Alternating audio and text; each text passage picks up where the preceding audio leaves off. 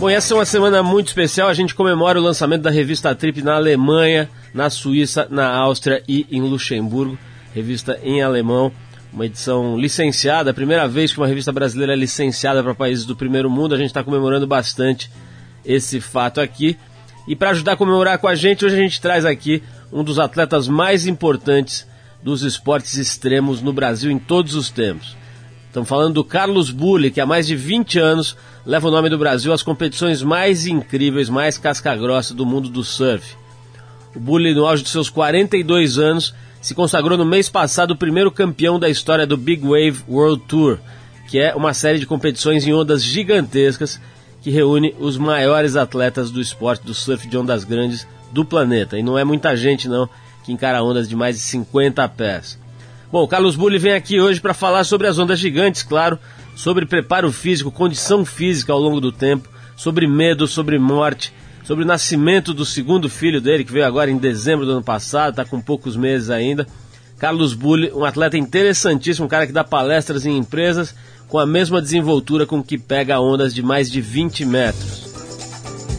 Bom, olha só, como a gente já falou de festas, de festejos aí da, do lançamento da Trip na Alemanha, tem também gente festejando hoje no exterior. Quem comemora aniversário nesse dia 14 de maio, dia da nossa primeira transmissão aqui, né? Se você está ouvindo a gente na primeira transmissão, é o músico escocês David Byrne. Para comemorar a data, a gente separou trechos de uma entrevista que ele concedeu em 2004. Ele esteve aqui com a gente no estúdio em 2004 para o nosso modesto programa aqui, bateu um papo bem interessante. Você vai escutar esses trechos daqui a pouquinho, logo depois do pessoal do Steelers Wheel e a faixa Stuck in the Middle. Depois do Steelers Wheel, tem bloco internacional com David Byrne.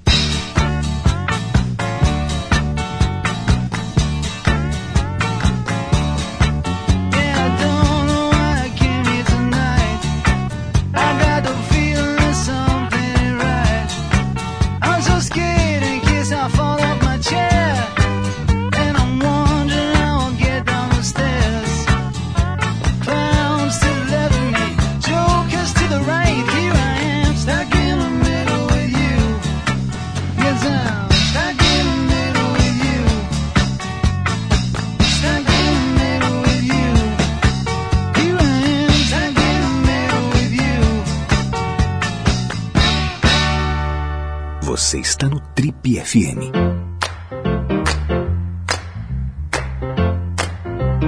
Estamos de volta, esse é o programa de rádio da revista Trip, agora também na Alemanha. Esse é o Trip FM. Bom, quem comemora aniversário hoje é o músico nascido na Escócia e ex-líder da banda Talking Heads, o David Byrne. E a gente, para comemorar essa data, separou alguns pedaços de uma entrevista que ele fez aqui com a gente em 2004, no nosso modestíssimo programa. Nesses trechos ele fala sobre o seu primeiro contato com a música brasileira, sobre o encontro dele com o Tom Zé, que revigorou totalmente a carreira do Tom Zé, e dá também a opinião dele sobre música feita aqui no Brasil. Vamos lá, afia o inglês e aperta o play aí, Ale. I think it was in the mid 80s. I was uh, in San Francisco working on a film, True Stories. And uh, when I wasn't working, I'd go to the record stores and I started buying Brazilian records. And it was the right moment. I couldn't stop. It was a complete accident. I was, uh, the first time I came here, I went into a, a record store to buy some vinyl in uh, Rio. There was a, an old Tomze disc called, uh, I think, Estudiando de Samba. And I thought, oh, it's a samba record, but it has an unusual cover. It has barbed wire on the cover. All the other samba records have girls on the cover. and uh, so I thought, this, this must be different. So when I got it back to New York and put it on, I was shocked. I loved it. And, uh, and so I called up uh, Arto Lindsay, Yeah. and I said, Arto, who is this man, Tom Zay? And then he told me the history of uh, Tom and his early collaborations with Caetano and Gil and Os Mutantes and and uh, all this kind of thing. So when I came back to Brazil, I said I'd like to meet. Yeah, I got in touch with Tom and said I would like to meet you and maybe put out some of your old recordings in uh, North America and Europe. Well, there's the, the incredible richness and uh, depth of Brazilian music that they have to draw on. But I think Brazilian musicians are also really interested in, in other music outside of Brazil. Uh, whereas in, in many countries, the people are only interested in their own music. Bom, você ouviu aqui a participação internacional, David Byrne, que esteve aqui no Trip há alguns anos. Para quem se perdeu no inglês aí, é o seguinte, um resuminho rápido, Byrne falou que seu primeiro contato com a música brasileira foi no meio dos anos 80, numa loja de discos lá de São Francisco. Além disso, ele contou que conheceu o trabalho do Tom Zé sem querer, enquanto ele procurava discos de samba durante a sua primeira passagem aqui pelo Brasil.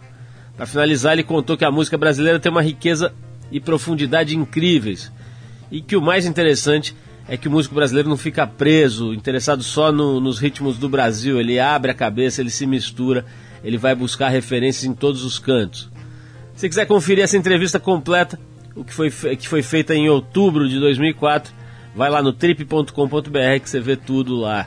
Tem um arquivo de mais de 5 anos dos últimos programas para você escutar o que quiser, o entrevistado que quiser, enfim, na sua casa, você pode baixar no MP3, enfim, vale a pena dar uma olhada lá, trip.com.br.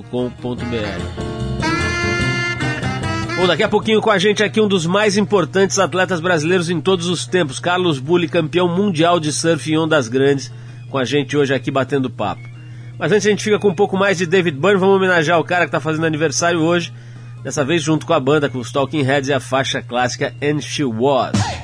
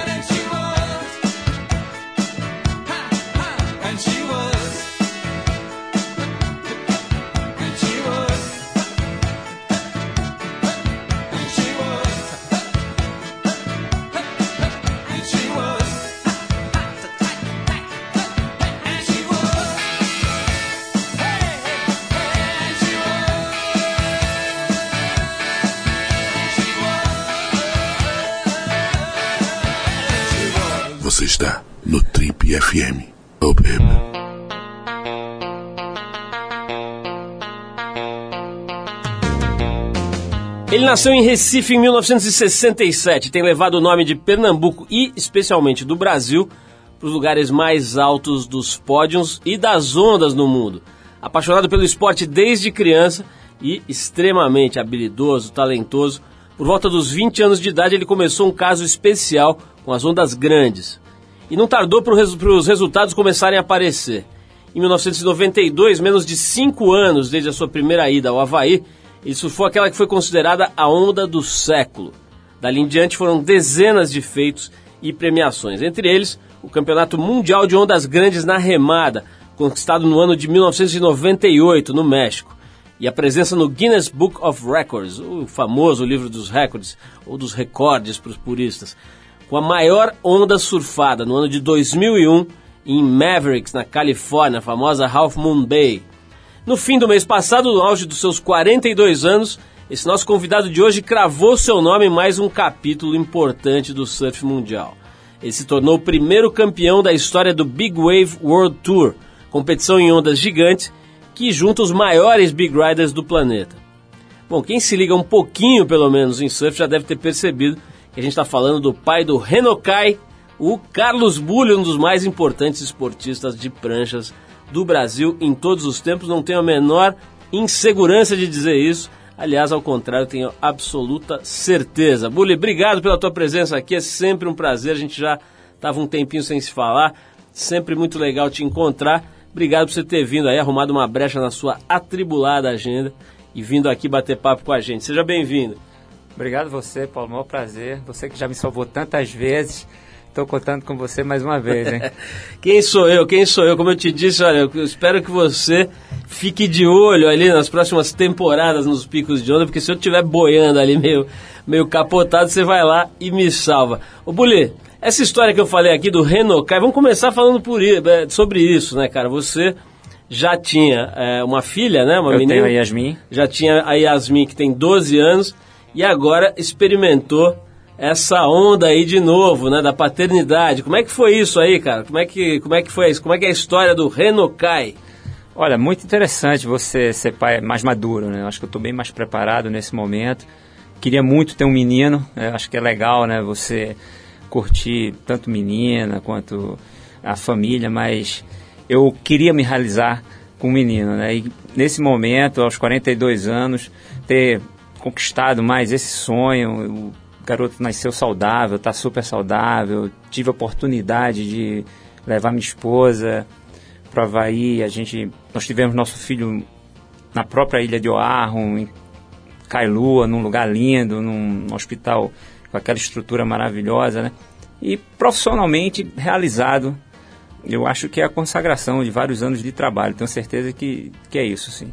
O Bully, vamos falar, eh, já que você mencionou isso, né, quer dizer, profissionalmente realizado e tal, você talvez tenha sido, cara, um dos primeiros caras que realmente levou a coisa do free surf, né, do, do surfista de aventura, eu não sei nem como a gente conseguiria eh, definir exatamente o, o papel que você tem feito nos últimos anos, porque você competiu bastante e tal, mas eu acho que realmente se consagrou como uma espécie de é, é, representante de um surf mais aventureiro, né? de uma pegada diferente, de ir atrás das ondas grandes e surfar em lugares é, improváveis, inusitados, etc. Talvez você tenha sido o primeiro, se não o primeiro, talvez o mais bem sucedido é, Free surfer. é, free surfer desse tipo, né? Porque você tem o free surfer que vai, que fica em função das matérias de revista, que vai aí pra, pra cá e pra lá pra tirar fotografias. Tal. Acho que a tua história é outra, né? Quer dizer, você realmente resolveu testar os limites mesmo seus e do oceano mesmo e pegar ondas aí que estão completamente acima de um free surfer normal, digamos assim.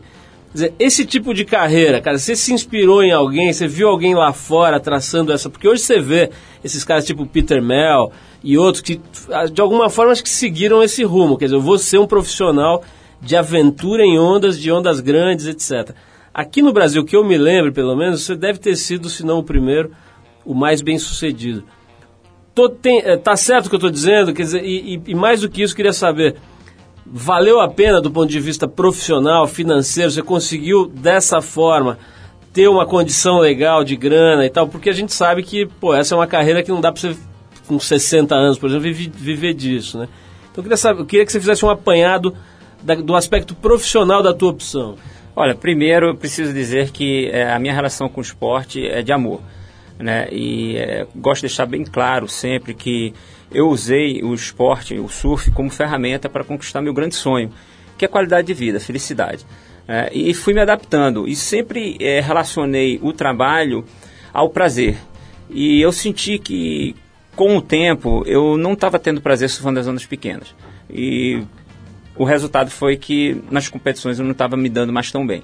Então comecei a ir para o lado do free surf, comecei a ser respeitado né, por isso, pelas minhas atuações no Havaí, e senti que tinha um caminho por ali. Não foi nada forçado, não imitei ninguém, fui apenas é, guiado pelo meu coração. Não tinha nenhuma indústria formada, não tinha né, patrocínios para free surfers que justificassem aquilo, mas eu queria muito me realizar como surfista é, e a- aproveitei o meu amor, minha paixão para conseguir é, conquistar esse grande sonho. Não foi fácil, foi muito difícil. No começo não tinham é, grandes pessoas e investidores envolvidos que acreditassem nessa ideia, mas foi interessante porque esses obstáculos não me pararam. Eu saí à procura do meu sonho, comecei a estruturar toda essa história de ser surfista profissional, free surfer de ondas grandes, abrir negócios paralelos. Né? um deles foi minha assessoria de imprensa para tirar essa imagem do surfista da mídia especializada, jogar na grande mídia e criar um ambiente que fosse favorável, onde eu pudesse ter grandes patrocinadores para continuar evoluindo dentro do esporte, né? com equipamentos, com profissionais, né? trazer todo esse ambiente profissional para o meio que eu estava criando, que era o meio de ondas grandes. E aí, é, a parceria com, com a Headley de vários anos, que acreditou nisso, a Red Bull que entrou é, cobrando muito mais performance do que resultado, que revolucionou a minha vida. E o mais interessante mesmo é que eu consegui juntar essa paixão, Paulo, sabe? Essa paixão é, pelo esporte, paixão pela vida, né? e consegui realizar esse sonho que corre paralelamente com com o meu sonho de vida, que é, é, é realmente ser feliz né? e, e, e ter qualidade de vida você consegue ter qualidade de vida se for naquelas zonas enormes? Eu consegui, né? Apesar de ter me quebrado muito, bastante, né? Eu, eu consegui me conhecer como pessoa, eu consegui evoluir fisicamente, consegui amadurecer minha cabeça, amadurecer meu espírito e consegui sim ser bem sucedido financeiramente. Nós vamos falar disso, cara. Vamos falar sobre o lado difícil dessa história, né? Porque nego só vê. É como aquela história, né? Nego, como é que é? Nego só vê as cachaças que eu tomo, mas não vê os tombos que eu levo, né? O Bully fala de uma forma muito construtiva sobre esses obstáculos, sobre essas dificuldades. Eu quero abordar mais isso. Quero abordar esse lado palestrante dele também, que tem feito sucesso. O cara tem dado palestras aí em grandes empresas.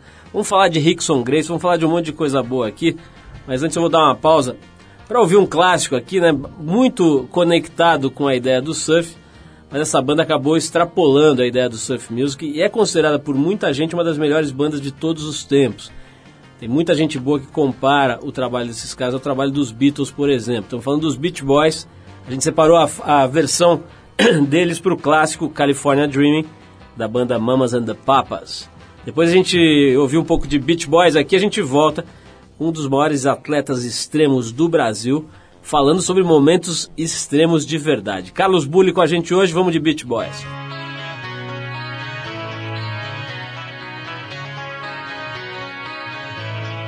All the leaves are brown, and the sky is gray. I've been for a walk on a winter's day. I'd be safe and warm if I was in LA.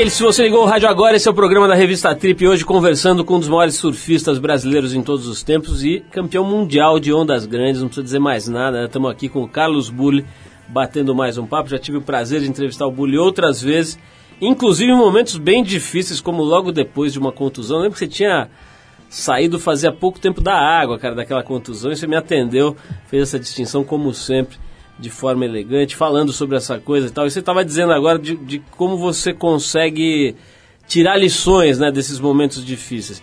E eu imagino que isso seja um dos tópicos que você aborda nas suas palestras, né, Bully? Você começou a fazer, de um tempo para cá, palestras em empresas, em, enfim, é, é, lugares públicos e tal.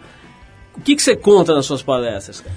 Eu conto fatos que estão diretamente relacionados à minha vida e que se encaixam com a necessidade daquele ambiente. Né? Se, se eu precisar falar de qualidade de vida, é uma coisa que está totalmente inserida no meu contexto. Se eu precisar falar de gerenciamento de risco também, né?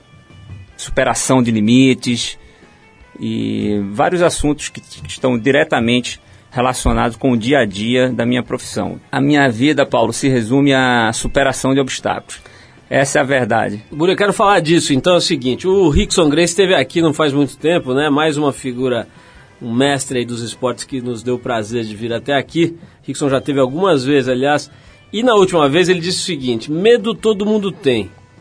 É, uma frase que você ouve do Rickson, um cara que já subiu no palco para enfrentar no palco, no ringue, né? No, no, no octógono, no ringue, ou enfim, mil situações, desde desde Mr. Zulu nos anos 70 até acho que anos, é, anos 70, eu acho, até Sakurabas, enfim, tudo, todo tipo de, de, de lutador e tal, para enfrentar naquelas situações de vale tudo mesmo. O cara chega e, fala isso. E a impressão que você tem quando você vê aquele rosto sereno dele, aquela cara meio marrenta, mas ao mesmo tempo é, é, tranquila, com uma, certa, com, uma, com uma certa capacidade de se isolar de tudo, você imagina que o cara está sentindo tudo menos medo. E o que ele disse aqui foi o contrário. Então eu quero perguntar para você, que eu colocaria no mesmo nível né, de capacidade técnica, de, de capacidade de autocontrole, etc., de um cara como o Rickson, qual foi a situação em que você mais sentiu medo, Bully, dentro da atividade profissional do, do, de surf, né? A situação que mais dá medo é, é o antes, né? é o preparo, é quando você sabe que vai acontecer, o mar está enorme, e você está indo de encontro a uma situação de risco de vida. Né? Você sabe que, além disso, existe o risco eminente de se machucar também, né? E que muitas vezes você pode ir e não voltar, ou se voltar, voltar lesionado. É, e ninguém quer isso, nenhum atleta quer isso, né? E o ser humano ele tem medo porque é extinto, né? É uma ferramenta de sobrevivência. A gente está aqui para sobreviver. O mais importante é que a gente, no final do dia, nós consigamos estar vivos e levar nosso DNA à frente. Né? A espécie da gente tem que, tem que sobreviver. E nosso instinto é muito básico.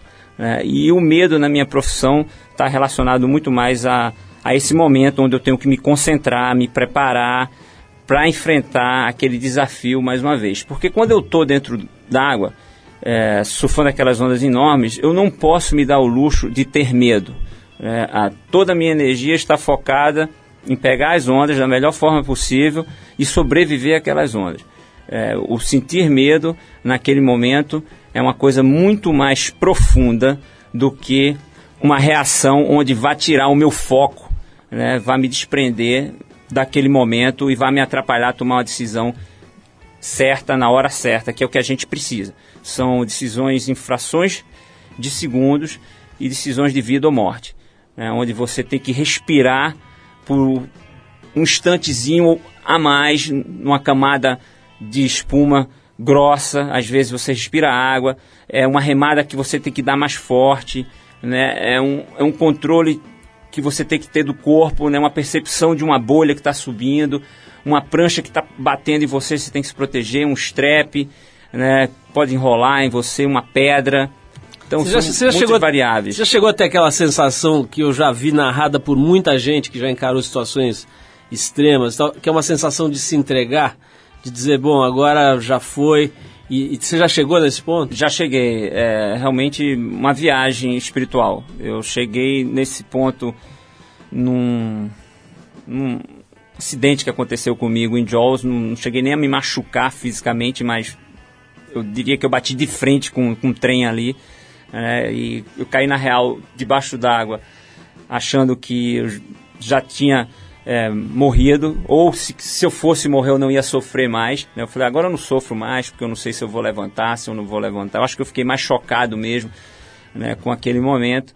E foi muito estranho. É, agora, uma lição positiva ficou disso é que não existe sofrimento. Né? Não, eu já não sofria mais, sabe?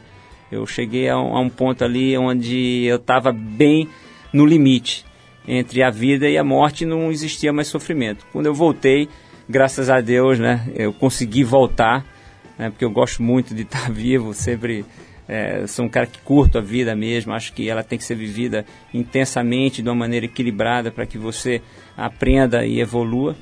Mas eu nunca vou me esquecer desse, desse episódio lá em... Lá- desculpa, lá em Jaws.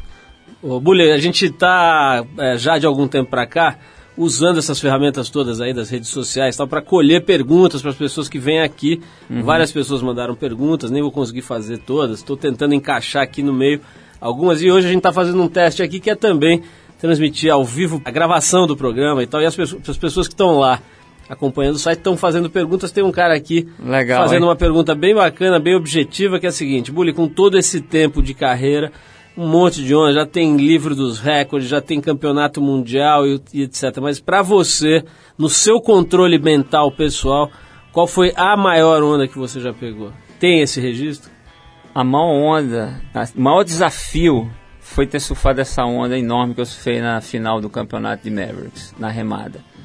Você surfar uma onda daquele tamanho na remada e você saber que naquele momento que você está remando, você está entrando numa onda onde teu equipamento não está preparado para ela, que a onda é muito grande, porque vamos deixar bem claro aqui, você precisa de tamanho de prancha para remar, mas ao mesmo tempo aquele tamanho de prancha não é bom para performar na onda. Né? No Tom-in você reduz a prancha, ela fica perfeita para você poder andar em alta velocidade, tem alça, tem peso, tem tudo.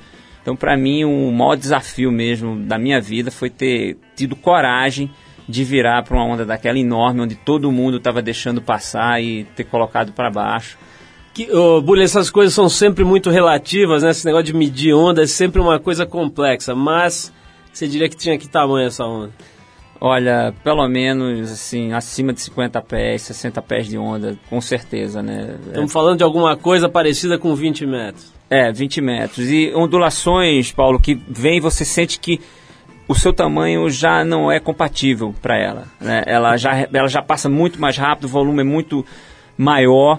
E para você pegar essa, essa onda, imagina o que é que você não tem que ter de leitura para se posicionar no lugar certo e ter coragem de virar ali e falar, agora eu vou.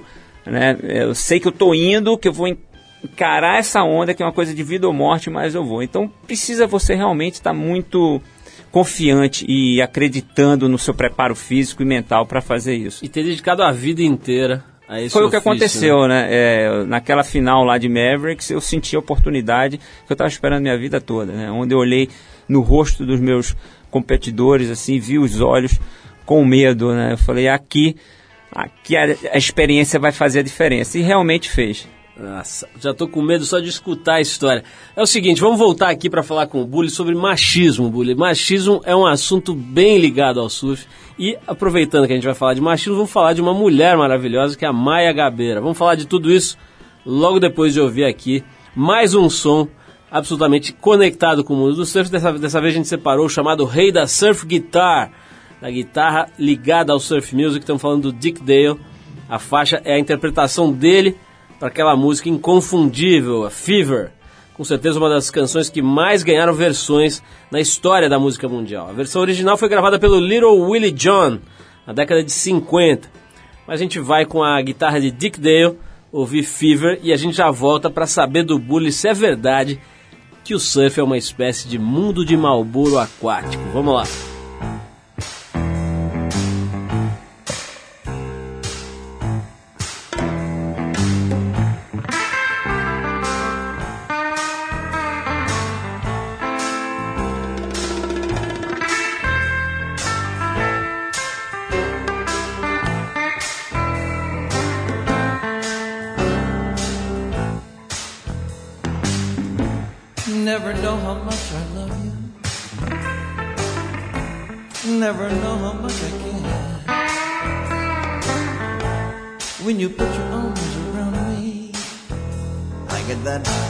So hard to bear. You give me fever.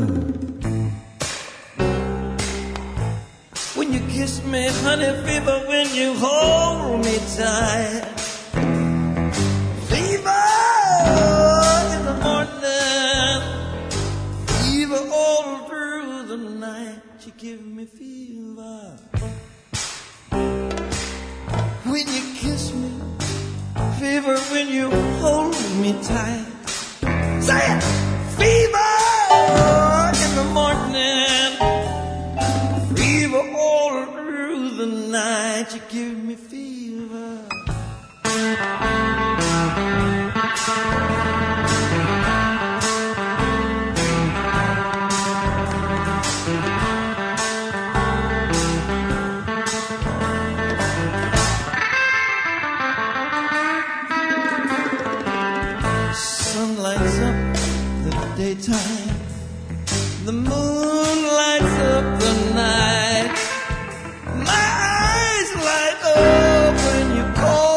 name. I know you know you're gonna give it to me right. You give me fever.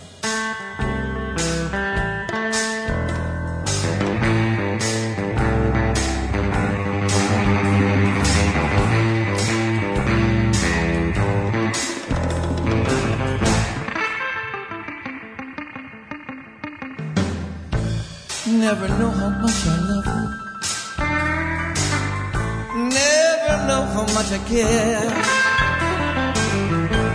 When you put your arms around me, I get that feeling that's so hard to bear. You give me fever.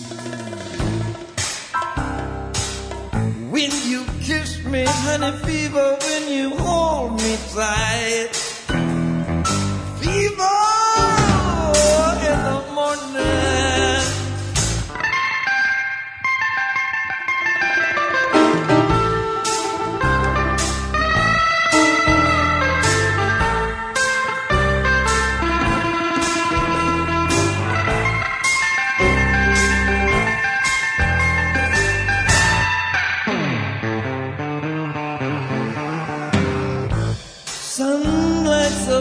the moon lights up the night. My eyes light up when you call my name, 'cause I know you're gonna do it to me right. Give me fever. When you kiss me, fever when you hold me tight.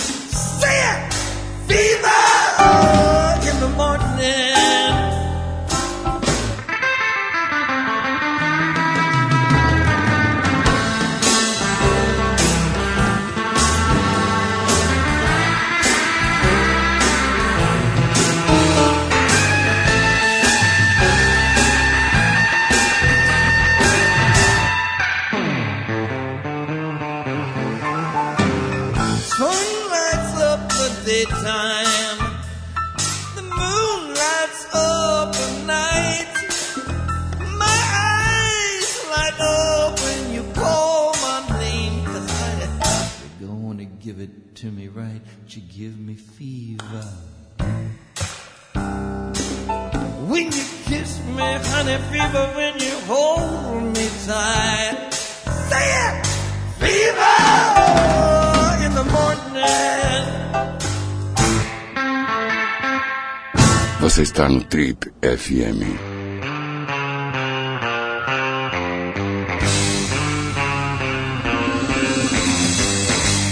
Legal, se você ligou o rádio agora, estamos aqui conversando hoje com Carlos Bulli, um dos maiores nomes do surf em todos os tempos no Brasil e lá fora. Se você perdeu a primeira parte da entrevista, se deu mal, mas pode recuperar.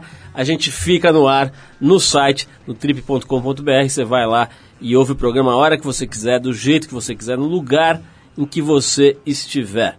Bom, estamos conversando com o Bully aqui. Bully, antes de parar para tocar música, cara, eu estava falando de um assunto que eu acho muito interessante, cara, que é o seguinte: eu é, volta e meia faço as minhas, as minhas viagens aí para pegar onda também, no lazer, etc. Outra história, né? não tem nada a ver com esse surf profissional que você faz, mas tem, acaba que a gente acaba é, conhecendo um pouco do, do, do assunto, né? E, e nessa, até nessas barcas, cara, de, de curtição, de né, que vai para se divertir ali com os amigos, 10 dias numa Mentawai, numa Maldivas ou num lugar desse tipo, você percebe que é impressionante. No aeroporto, cara, as pessoas já começam a se transformar. É lógico. Né? E assumir É. personagens ali. Um vira o super-herói, É. outro vira o frustradinho, outro vira o, o medroso e tal. É um negócio muito engraçado. E tem um componente de machismo impressionante, né? Quer dizer, imediatamente começa a rolar uma espécie de competição velada, né? Quer dizer, para ver quem é o, o mais forte, o mais preparado, o que pega as maiores ondas, não sei o quê. Como é que é isso, Bruce? Você- não acha que tem uma coisa, quer dizer, que tem um lado que é natural, que é um esporte viril mesmo, é um negócio que exige é, é, esse tipo né, de, de, de surf mais arrojado, que exige é, é, performance, exige força, etc. Mas não tem uma coisa meio bobona também, cara? De a hora que junta muito homem, vira uma coisa meio, Infantil, de- né? meio infantil. Como é que você vê isso? imatura. cara? Cara, eu vejo assim de várias formas. Eu gostaria de ter uma vida para conversar sobre isso, porque esse assunto se estende, né? Ele vem de nossas raízes. Nós precisamos reproduzir, nós precisamos deixar a espécie viva e isso quando diz respeito ao indivíduo, né? O indivíduo ele precisa se multiplicar, né, para que o DNA dele, o gene dele continue. E aí vem essa, essa disputa por poder.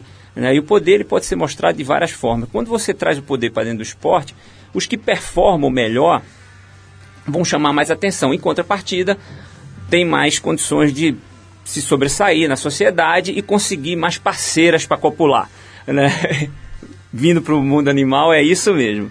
É, e se você passar isso para o meu universo, que é o surf, é, e transformar isso no universo de ondas grandes, então, onde você realmente precisa ter uma atitude muito mais arrojada, ou seja, você precisa de mais testosterona para fazer realmente aquilo, é praticamente impossível você é, desassociar esse universo ao machismo, né? Porque ele está muito presente mesmo. Agora eu gostaria de virar a conversa completamente e falar de progesterona e falar da Maia Gabeira, né? Quer dizer, uma menina que além de ser um fenômeno do ponto de vista esportivo, né? Pelo menos na minha modesta opinião, ela é uma gata, ela é sensual, ela é bonita, ela se coloca de uma forma muito feminina. Ela é realmente uma gata.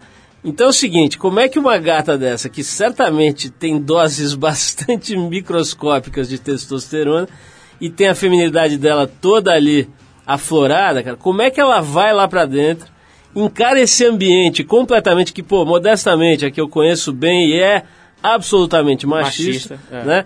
E ela vai lá, cara, e consegue essas proezas. A Maia é uma- um, um indivíduo completamente único, especial, fora da, da curva. Quer dizer, é só ela que consegue isso ou é um fenômeno que está começando a acontecer com várias mulheres?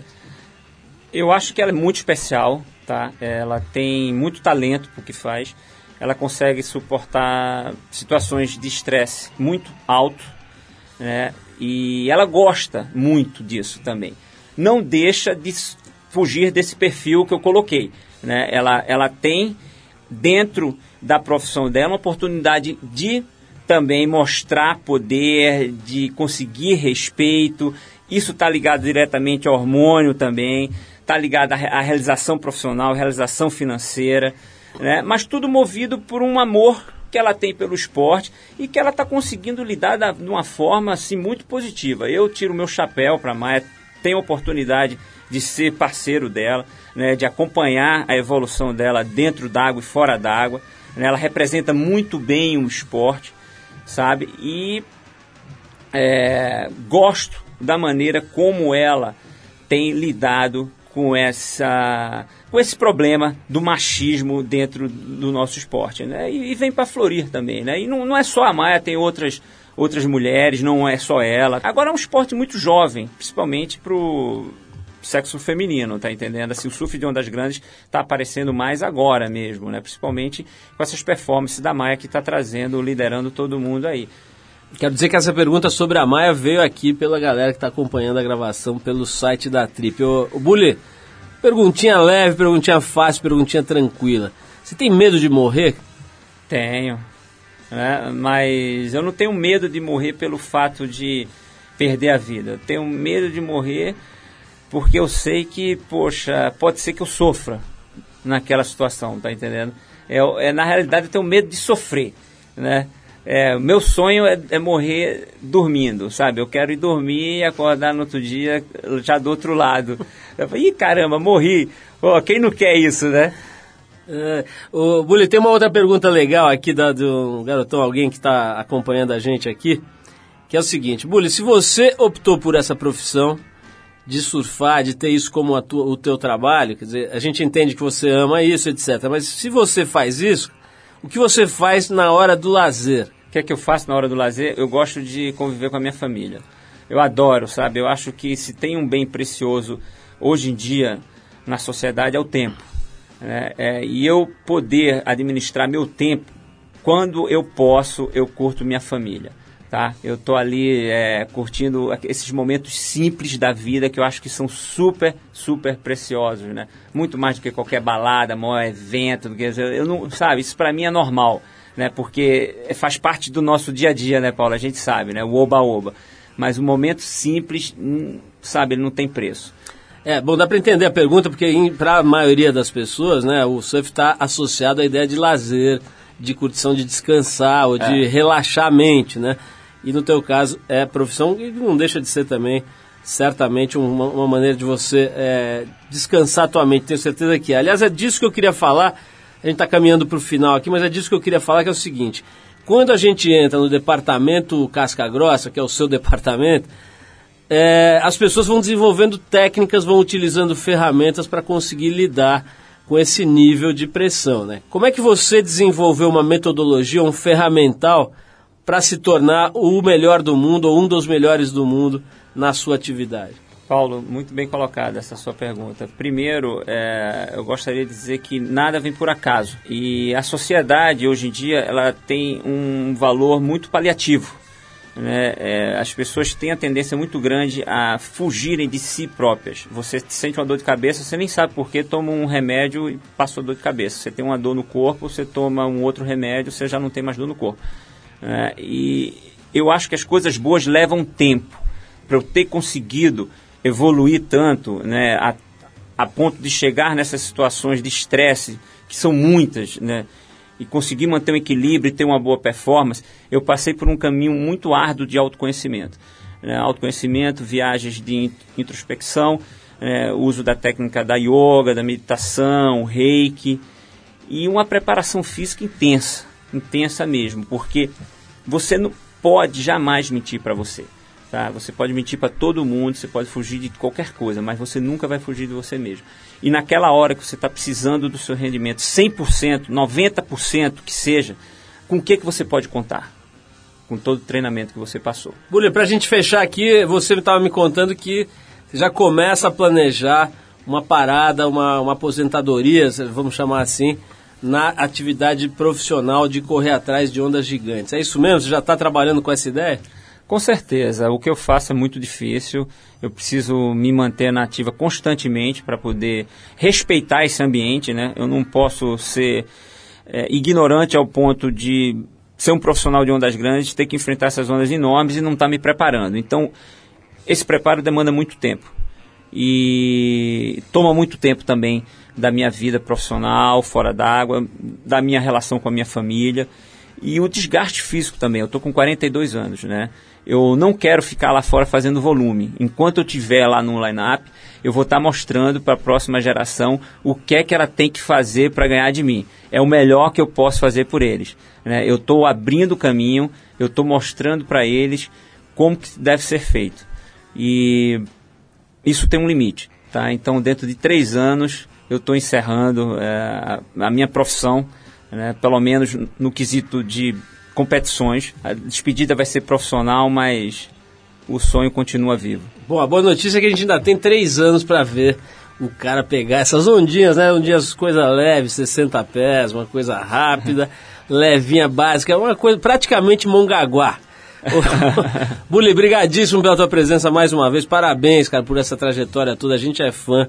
São coisas que, inclusive, é bom dizer, levam o nome do Brasil, né? Porque a gente está falando de performance, de carreira, de grana, mas está esquecendo de um ponto fundamental que é levar o nome do Brasil, né? Mostrar que o Brasil pode, não só pode, como consegue toda hora superar todas as dificuldades e emplacar grandes feitos no cenário mundial. Bom, legal, Bully, brigadíssimo. A gente encerra esse papo com essa fera aqui dos esportes de prancha, Carlos Bully, com outro surfista profissional. Esse não caiu na indústria dos molhos gastronômicos, mas foi buscar na indústria da música uma outra atividade, se deu muito bem. Estamos falando do Donovan Frankenheiter. A gente tocou esse cara aqui, talvez tenha sido o primeiro lugar que tocou esse cara no Brasil, foi aqui no programa. E agora a gente toca uma faixa dele em homenagem ao Bully, que se tornou papai agora em janeiro. Aliás, não foi em janeiro, foi em dezembro, foi dia de Dezembro. Natal, né? Dia de Natal que nasceu o Renokai. Mas vamos tocar então essa música do Donovan que se chama Call Me Papa. Bully, brigadíssimo mais uma vez. E a gente oferece aqui essa música do Donovan Frankenheiter para você e para o seu filhote, o Renokai. Call Me Papa. Vamos lá.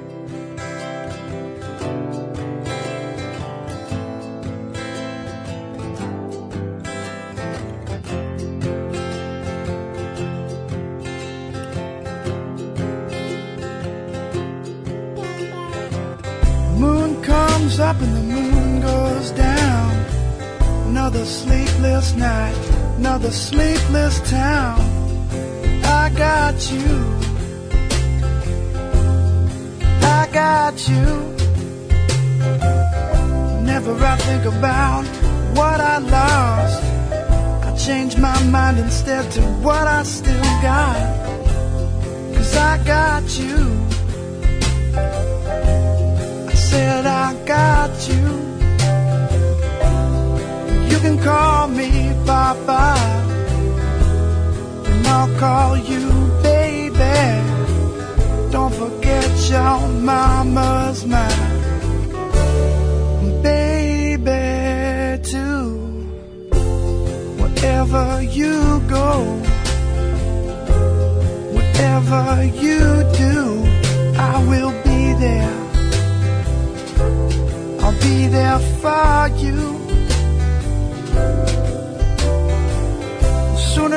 know I'll be around. But that ain't soon enough, cause it ain't right now. And I need you. I said I got you. When you close your eyes and you drift to sleep. From time to time, I hope you run into me. I'm thinking of you. I hope you see me too. Call me Papa, and I'll call you baby. Don't forget that your mama's mine, baby too. Wherever you go, whatever you do, I will be there. I'll be there for you. You know I will